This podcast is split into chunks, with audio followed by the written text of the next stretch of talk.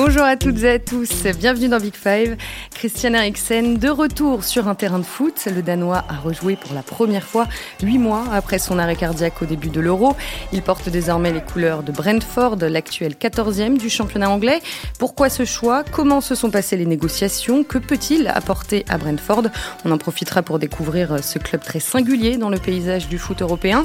Christian Eriksen joue désormais avec un défibrillateur et il espère disputer la Coupe du Monde l'hiver prochain. On va parler de son rapport à la sélection danoise, une sélection très soudée, sans doute encore plus depuis l'Euro. Avec moi aujourd'hui, euh, Olivier Bossard de France Football, fin connaisseur du foot danois. Bonjour Olivier. Bonjour. Pierre-Étienne Minondio est là également, je ne le présente plus. Bonjour Pierre-Étienne. Salut. Et puis Timothée Pinon de France Foot euh, complète ce casting. Il suit euh, depuis longtemps Christian Eriksen et Brentford aussi, donc ça tombe bien. Bonjour Timothée. Bonjour Marie, bonjour à tous. Allez, Big Five, c'est parti. Le 14 février, Christian Eriksen fêtait ses 30 ans et retrouvait le plaisir de disputer un match de foot, même si ce n'était qu'un match amical contre Southend, un club de 5e division anglaise. Le milieu offensif a signé à Brentford jusqu'à la fin de la saison, après avoir résilié son contrat avec l'Inter Milan. On y reviendra. C'est un nouveau départ pour le Danois, victime d'un arrêt cardiaque le 12 juin dernier lors de Danemark-Finlande à Copenhague. Depuis, on lui a posé un défibrillateur interne. Donc c'est un petit boîtier implanté sous la peau qui peut délivrer un choc électrique euh, pour réguler la fréquence cardiaque. Timothée, est-ce que tu sais comment se sent Christian Eriksen aujourd'hui et notamment après euh, ce premier match avec Brentford? Yes, alors il semblerait qu'il ait hum, été rassuré par, par, le nombre, par les nombreux tests qu'il a passés. C'est en tout cas ce qu'a ce laissé un petit peu hum, transparaître Thomas Frank quand on l'a interrogé sur le sujet. parce que lui, il a bien insisté sur le fait qu'il avait tenu à, à, discuter avec Christian Eriksen de son état d'esprit euh, avant même de, de, parler de sa santé. Il voulait vraiment comprendre où il en était au niveau mental. Euh, Est-ce qu'il avait 100% confiance dans son corps à nouveau, dans son cœur aussi. Euh, et voilà, et, et, ça a été un long process. En fait, il a passé une, des, beaucoup, beaucoup, beaucoup de tests. Euh, d'abord, euh, d'abord au Danemark, euh, tout simplement. Ensuite, un petit peu en Italie. Ensuite, un petit peu avec Brentford. Ensuite, avec l'AFA, la fédération anglaise qui est très vigilante sur le sujet. On y reviendra. donc voilà, il semblerait qu'il ait été rassuré par tout ça. Et ça s'est senti lors de sa conférence de présentation. parce qu'on a senti un garçon, alors très dans le contrôle évidemment, mais qui s'est permis de trois petites, de trois petites blagues, y compris sur des sujets très graves, dont son arrêt cardiaque. Euh, donc voilà, on l'a senti euh, apaisé et visiblement il est serein. De toute façon, sinon, euh, je crois que Thomas Frank aurait, aurait, aurait mis son, son veto et n'aurait pas, n'aurait pas validé le choix de, de, le recruter, tout simplement. Et alors, faut, préciser qu'après l'Euro, il a repris l'entraînement progressivement à Odense, son, club formateur au Danemark, puis à l'Ajax Amsterdam, là où il s'est révélé entre, entre 2010 et 2013. Oui, absolument. Il est revenu euh, tout à fait euh, tranquillement et il a pris son temps. Christian Eriksen euh, a été un joueur, on l'a vu, qui n'a pas été oublié puisqu'il a été accueilli par pas mal de, clubs en Europe. Ensuite, les, propositions sont, sont, tombées petit à petit. On a parlé euh, un moment de Leicester, on a parlé de Newcastle, on a parlé de Monaco. Et puis finalement, cette offre de Brentford euh, est arrivée. Euh, lui euh, a respecté ce qu'il avait dit deux jours après son accident l'été dernier à l'Euro. Il avait dit Je rejouerai un jour au foot, c'est certain. Aujourd'hui, il le fait. Comme Timothée l'a dit en conférence de presse, il a dit qu'il se sentait prêt, qu'il se sentait même mieux protégé que, tout le monde sur, le terrain. La seule chose qui l'embête, c'est qu'il peut pas passer les détecteurs de métaux normalement à l'aéroport, mais pour le reste, tout va bien. Pierre-Etienne, comment euh, l'annonce de, son arrivée à Brentford a été euh, accueillie en Angleterre? Eh ben, Je dirais que c'est un peu mitigé. Il y a évidemment beaucoup de joie, beaucoup de commentaires touchants. Par exemple, il y a beaucoup d'autres clubs, par exemple Tottenham, son ancien club a dit du bien. Il y a eu beaucoup de réactions très très positives, mais en même temps, parallèlement, on sent quand même un peu une angoisse soudre, je dirais. Enfin, on sent qu'il y a quelque chose qui, c'est quand même, en fait, tout ce qui touche au cœur, de manière générale, c'est je sais pas comment dire, c'est viscéral quoi. Donc en fait, on sent quand même qu'il y a une crainte. Il y a eu pas mal d'articles pour dire de, de, joueurs, et on en parlera plus une, tard. Une crainte de voir l'histoire se répéter? Bah même, euh, en fait, comment dire, dès qu'on parle du cœur, en fait, je pense qu'on a déjà tous eu cette peur que notre cœur s'arrête. En fait, on touche à quelque chose de viscéral. Donc en fait, c'est pas du tout comme un joueur évidemment qui aurait un genou fragile et puis qui dit bon bah au pire mon genou pète. Non non. Donc il y, y, a cette crainte qu'il y a un problème. Moi j'ai un souvenir, euh, c'est euh, Lilian Thuram il arrête sa carrière euh, en 2008 alors qu'il devait signer au PSG. Pourquoi? Parce qu'on lui décèle une anomalie cardiaque. Et exactement à ce moment-là, alors qu'il fait ses tests, on sait qu'il y a un potentiel problème. Il a joué dix ans après. Euh, en fait, c'était, il y avait donc en 2008, c'est dix ans après Coupe du Monde 98, et il y a un match avec les anciens de 98. Et, et en fait, il est entré sur le terrain pendant le match. Et en fait, euh, Jacquet était comme ça, en train de, avait hyper peur, et en fait, il est sorti tout de suite parce qu'on a su qu'il y avait un problème. En fait, dès qu'on parle de ces problèmes de cœur, il y a toujours cette crainte que, voilà, en fait, ça génère une angoisse. C'est ce qui a prédominé dans, dans la presse. Et donc, euh, pour répondre à ta question, il y avait à la fois la joie parce que c'est une histoire magnifique et il est vraiment adoré en Angleterre, mais il y avait aussi une crainte latente. Ouais. Et c'est tellement particulier d'ailleurs que, que, chaque pays en Europe a, a, une réglementation bien précise et complètement différente. L'Italie ne veut absolument pas que, que, des joueurs avec des défibrillateurs jouent, tandis que l'Angleterre, elle, accepte ça. Donc euh, c'est une question qui, qui, qui, qui, est assez difficile. Même les cardiologues ne sont pas d'accord entre eux. Euh, c'est interdit en France? C'est interdit en France. Certains trouvent ça normal euh, qu'on puisse jouer avec un pacemaker, d'autres beaucoup moins. Et Pierre-Etienne le soulignait, dans la presse, il y a eu notamment cette tribune signée de, de, de Fabrice Mwamba, le, le, le joueur qui s'était écroulé, qui était mort pendant 78 minutes, qu'on a réussi finalement à a réanimé, qui, dans sa tribune, a dit que lui, il avait beaucoup de crainte de le voir et qu'il n'irait pas le voir au, stade. Donc, comme en Italie, euh, c'est interdit de jouer avec un, défibrillateur, euh, a dû résilier euh, son contrat avec euh, l'Inter Milan, euh, où il avait signé en janvier 2020. Tim, c'est quand même important de préciser que l'histoire s'est très bien terminée entre l'Inter et, euh, Christian Eriksen. Ouais, ouais, l'histoire s'est très bien terminée. C'est ce que je sous-entendais un petit peu tout à l'heure quand je disais qu'il avait passé des, examens aussi en Italie. C'était pour souligner le fait que les informations avaient parfaitement circulé entre tous les, départements médicaux de, des différents clubs. Euh, lui est revenu passer une semaine à Milan pour faire de, de des adieux, des, adieux des, au revoir en bonne et due forme avec euh, ses coéquipiers. Il était adoré dans le vestiaire euh, adoré dans la ville en fait par les fans. Ça avait été une histoire un petit peu euh, compliquée, mais qui s'était très bien terminée par ce, titre de championnat de champion d'Italie là.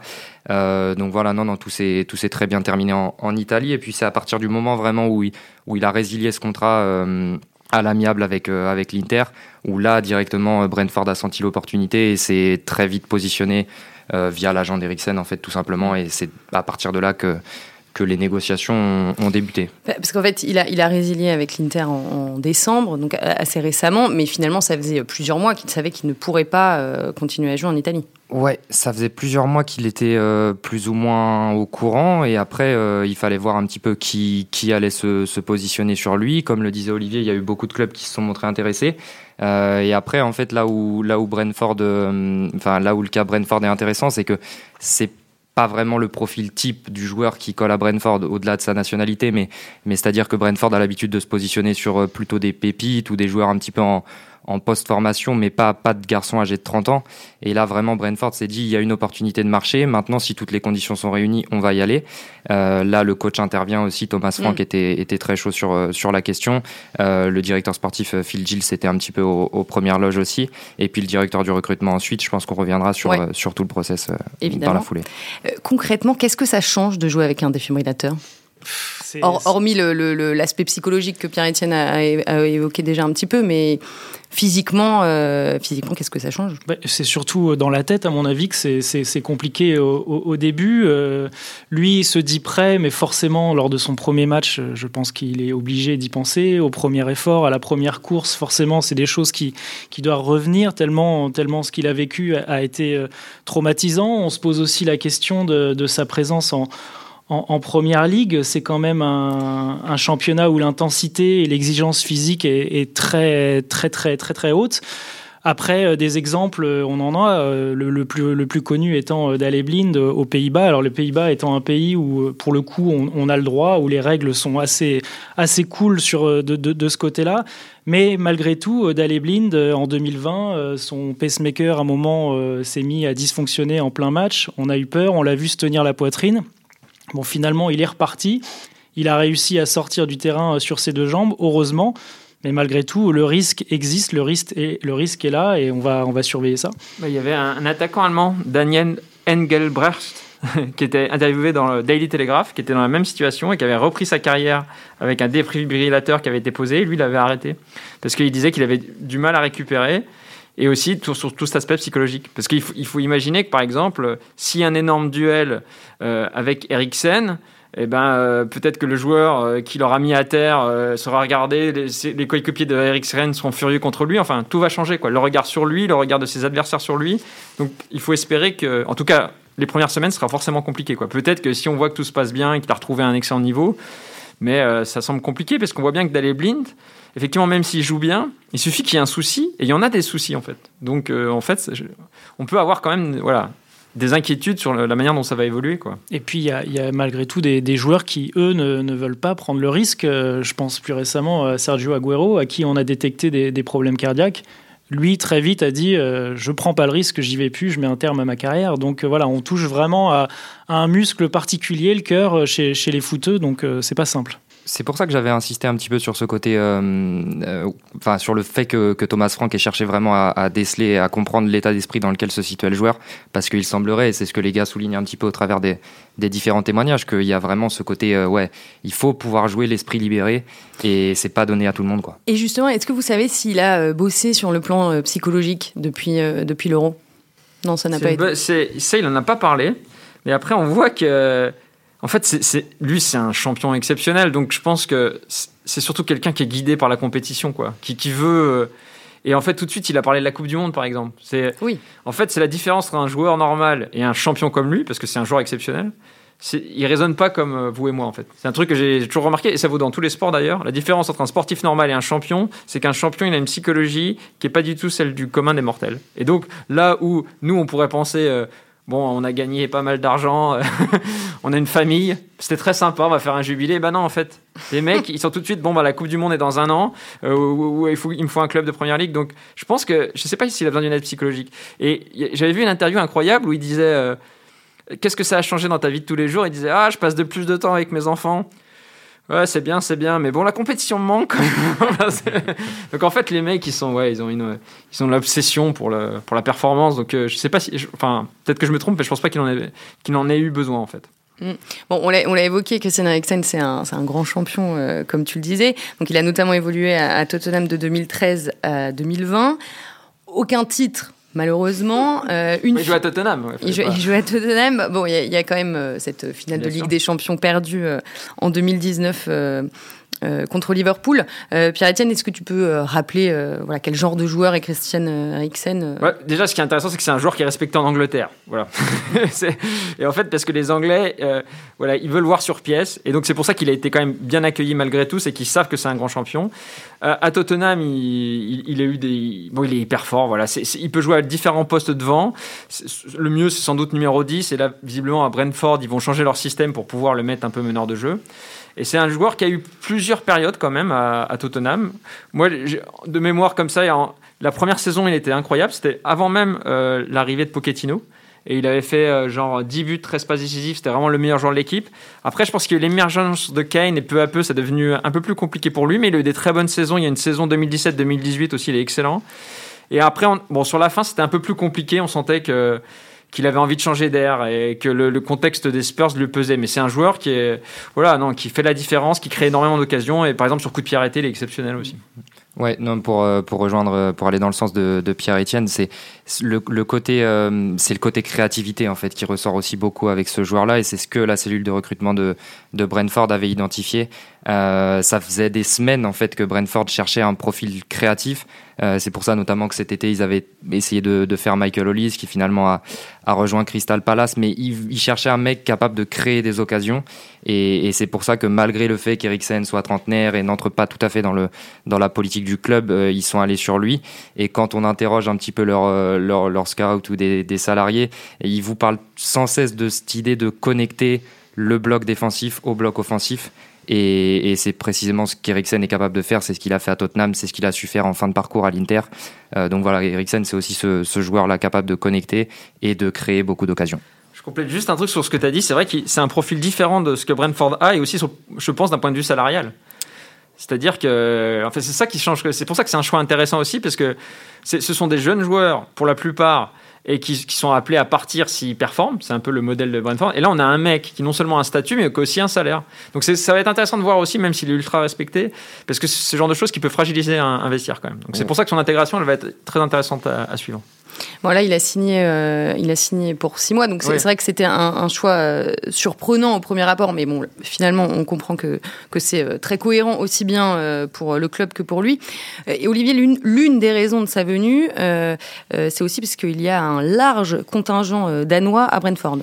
Oui, ouais, au final, ce, ce, choix de, de Brentford, c'est presque le plus logique. Alors, on se doutait que, que Eriksen allait atterrir du côté de l'Angleterre. Très vite, son, son, son, agent avait dit l'Angleterre, c'est comme la maison pour lui. Et voilà, il est, il est, chez lui là-bas. Il l'a dit plusieurs fois. Il voilà, a le message. Le message était passé. Ensuite, quand euh, vous regardez, vous dites bon, peut-être pas le, un, club du, top 5. Et finalement, le, choix de Brentford est tout à fait logique. C'est une structure où justement, où effectivement, il y a, il y a un fort accent danois. Il y, a, quand même six joueurs qui sont là-bas.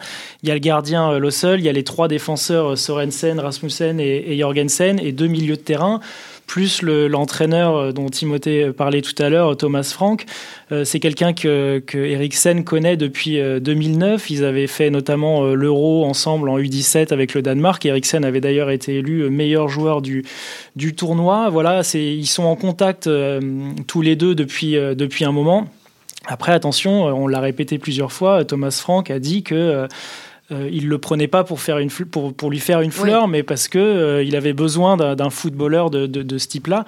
Alors après, la chance de, de Brentford, c'est qu'ils vont quand même malgré tout, en plus de, récupérer un joueur très technique, euh, très très beau à voir jouer, quelqu'un de très humble.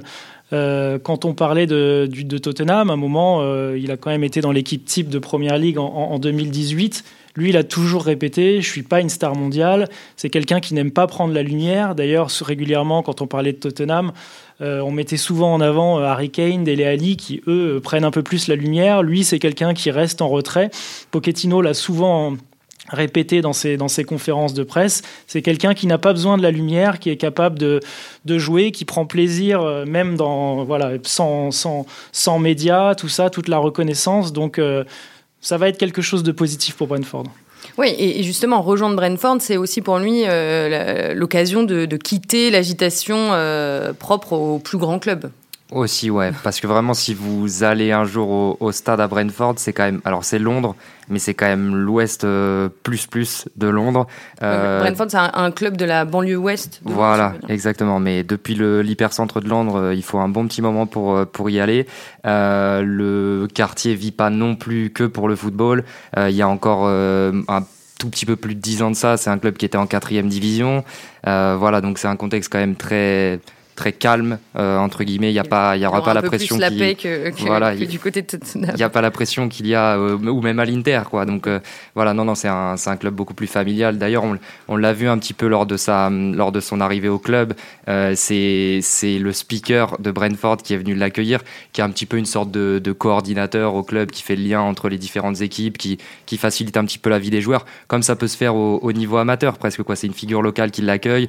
On voit Christian Eriksen déambuler entre des espèces de, préfabriqués. Le centre d'entraînement est, quand même assez, euh, euh, ouais, j'allais dire vétuste, mais en tout cas, c'est vraiment un club voilà, modeste. Et, ça fait vraiment, euh, alors c'est un petit peu cliché de dire ça parfois parce qu'il y a des millions qui sont en jeu, mais, mais c'est quand même un petit peu le club familial. Quoi. Donc, donc effectivement, il y a un contexte qui est propice à un retour à la performance, on va dire. Pour en revenir à, l'entraîneur Thomas Frank euh, dont on a parlé, juste, il a, il a, je précise, il a 48 ans, il est en poste depuis octobre 2018. Euh, avant, il avait notamment entraîné euh, les sélections des jeunes au Danemark. Est-ce qu'il commence à être connu un petit peu en Angleterre?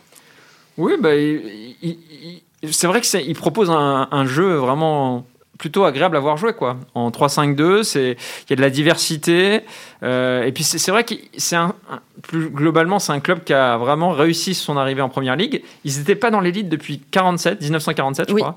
Et donc ils sont remontés cette saison. Ils sont remontés donc cette saison et, et, donc ils ont plutôt réussi. Ils sont en milieu de classement, ils sont à 14e je crois en ce moment. Donc c'est un peu c'est pas une grande réussite, mais ils se débrouillent bien. Il y a une super ambiance dans ce stade. Et lui, il participe effectivement. Et c'est un voilà, c'est pas révolutionnaire, c'est pas comme Leeds. Leeds, la première saison de Leeds, euh, là, tout le monde était vraiment sous le charme. Là, on voit bien qu'il y a des. Performances parfois qui sont un peu difficiles, mais par exemple, leur premier match, moi, m'avait beaucoup marqué contre Arsenal. Leur retour en première ligue 2-0, c'était un super match dans une ambiance incroyable. Donc voilà, ils, font une saison tout à fait correcte et effectivement, il est en train de se faire un nom, euh, Franck. Bon, là, ils ont un peu plus de mal quand même. Hein. Ils n'ont pas gagné en, championnat depuis euh, le 10 décembre.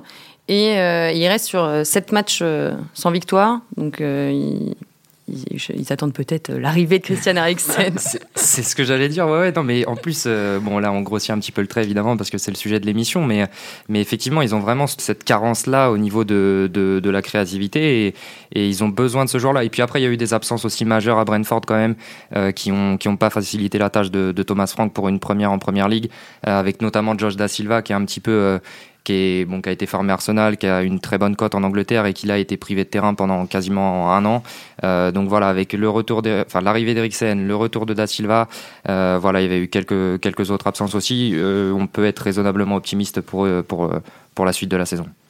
Et justement, la suite de la saison, quel peut être l'objectif d'Eriksen? Retrouver ses marques, se tester un petit peu?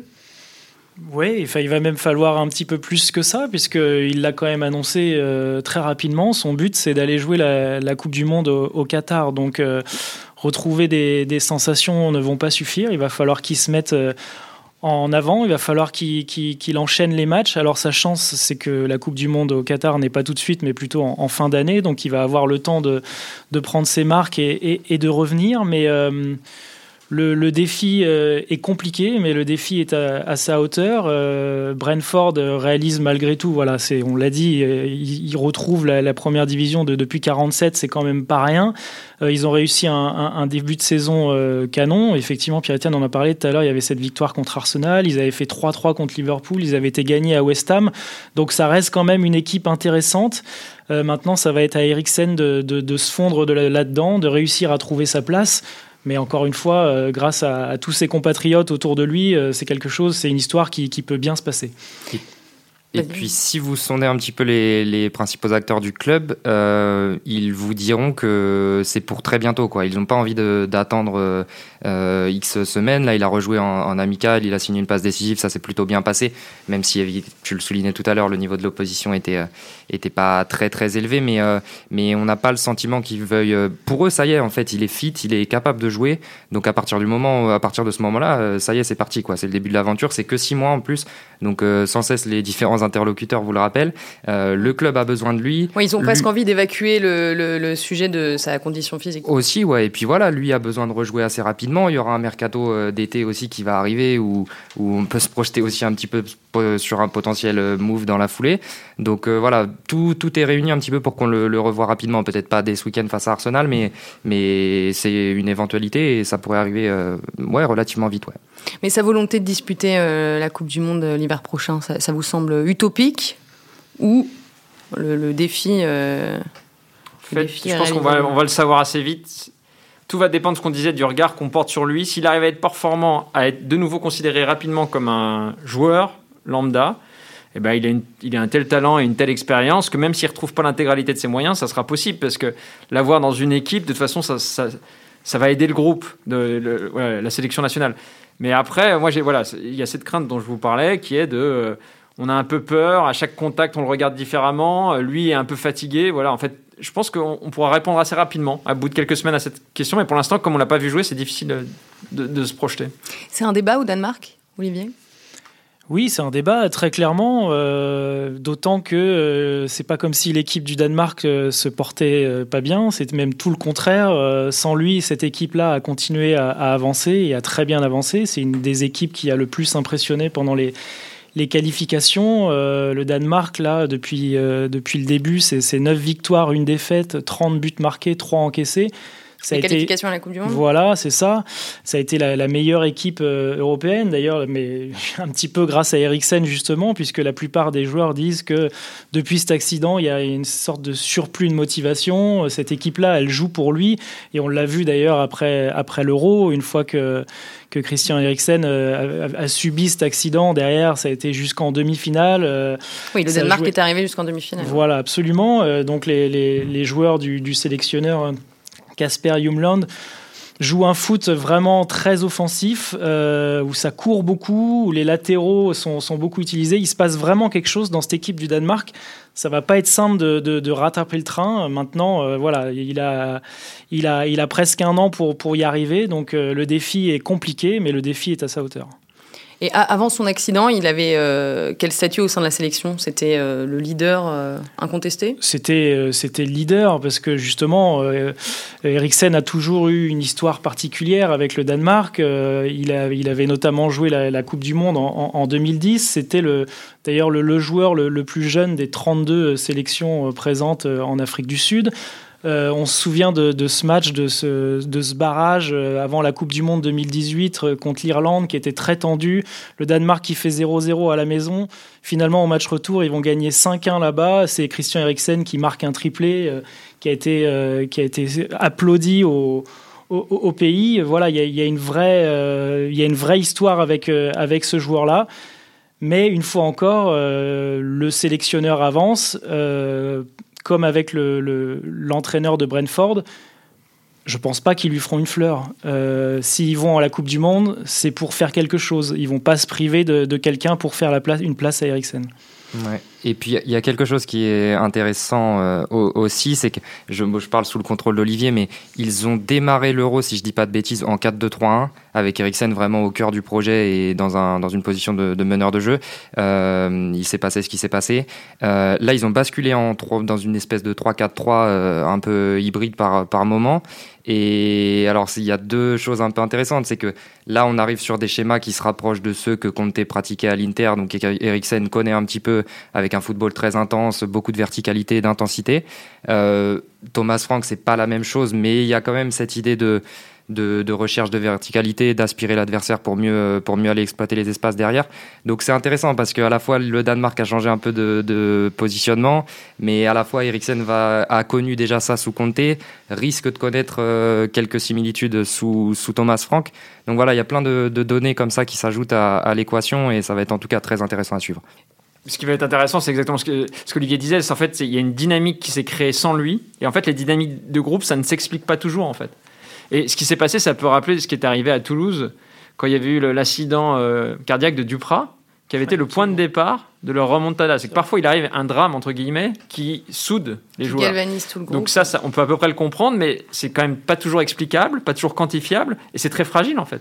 Donc si lui revient alors qu'il y a quelque chose qui s'est créé sans lui, enfin peut-être qu'il peut l'accompagner, mais euh, en fait on n'en sait rien. Donc tout ça est très fragile et ça va être intéressant de, à suivre parce que c'est en fait euh, c'est pas toujours rationnel ces, dynamiques-là, quoi. Et puis attention, l'équipe du Danemark aujourd'hui, euh, c'est quand même une grosse équipe. Tous les titulaires de cette équipe sont, quasiment, euh, bah, justement, tous titulaires dans les cinq grands championnats. Euh, c'est des, joueurs aujourd'hui connus. On, je pense à Simon Kier, le capitaine, qui était un titulaire indiscutable à Milan. Il y a Kasper Schmeichel dans les buts. Il y a Christiansen derrière. Il y a Damsgaard voilà, c'est une équipe aujourd'hui euh, où il y a beaucoup de bons joueurs. Ça va pas être simple pour lui de, rattraper le train.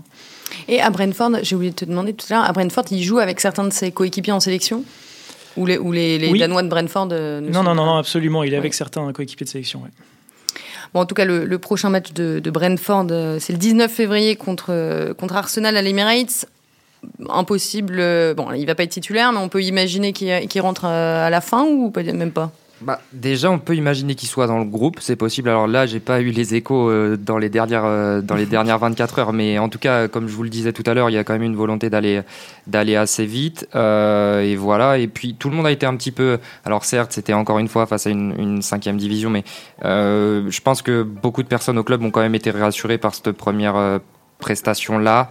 Euh, alors, quand on l'observe un petit peu, parce que le match était à, huis clos, évidemment, euh, c'était au centre d'entraînement avec des joueurs qui avaient besoin de reprendre le rythme, dont Josh Da Silva, dont on parlait tout à l'heure, des mecs qui jouent un peu moins, des mecs qui revenaient de blessure. Euh, donc tout est un petit peu biaisé. Il a joué que 60 minutes. Bon, l'intensité n'était pas folle, mais quand même, on l'a senti plutôt à l'aise. il a disputé pas mal de duels. juste avant sa passe décisive, il arrache un ballon dans les pieds de l'adversaire. Voilà, il y a eu quand même des petits signaux rassurants. Donc, en tout cas, il semble plus très loin de, cette grande première. Quoi. Eh bien, on espère que la grande première, ce sera euh, pour dans, pas si longtemps. On va s'arrêter là. Merci à tous les trois, Olivier Bossard, Pierre-Étienne Minondio et Timothée Pinon. Euh, merci aussi à, Antoine Bourlon, comme euh, chaque semaine. Et aujourd'hui, Big Five a été enregistré avec trois stagiaires de troisième, Lucas, Ivan et Esteban. J'espère que ça leur a plu et que ça a suscité des, des vocations. La radio, c'est mieux que la télé. Euh, merci à vous de nous avoir écoutés et à la semaine prochaine.